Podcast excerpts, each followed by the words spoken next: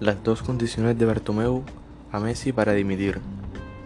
El argentino debería decidir públicamente que el problema sobre su continuidad es el presidente y que si éste se marcha, él se quedará. Josep María Bartomeu estaría dispuesto a dimitir como el presidente del Fútbol Club Barcelona si con ello pudiera asegurar la continuidad en el club de Leo Messi.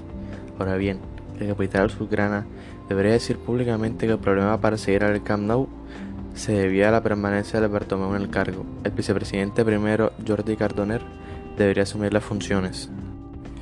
Pese a todo, Bartomeu y el resto de la junta directiva y cúpula ejecutiva deportiva se mantienen dispuestos a no dejar marchar a Leo y a Ronald Kuma. Le consideran intransferible y fundamental para su proyecto, así como su contrato en vigor hasta 2021, con una cláusula de rescisión de 700 millones de euros y en ningún caso le deberían marchar gratis. El argentino, a través de sus abogados, envió el martes un burofax pidiendo la marcha inmediata acogiéndose a la interpretación de una cláusula de salida al final de temporada.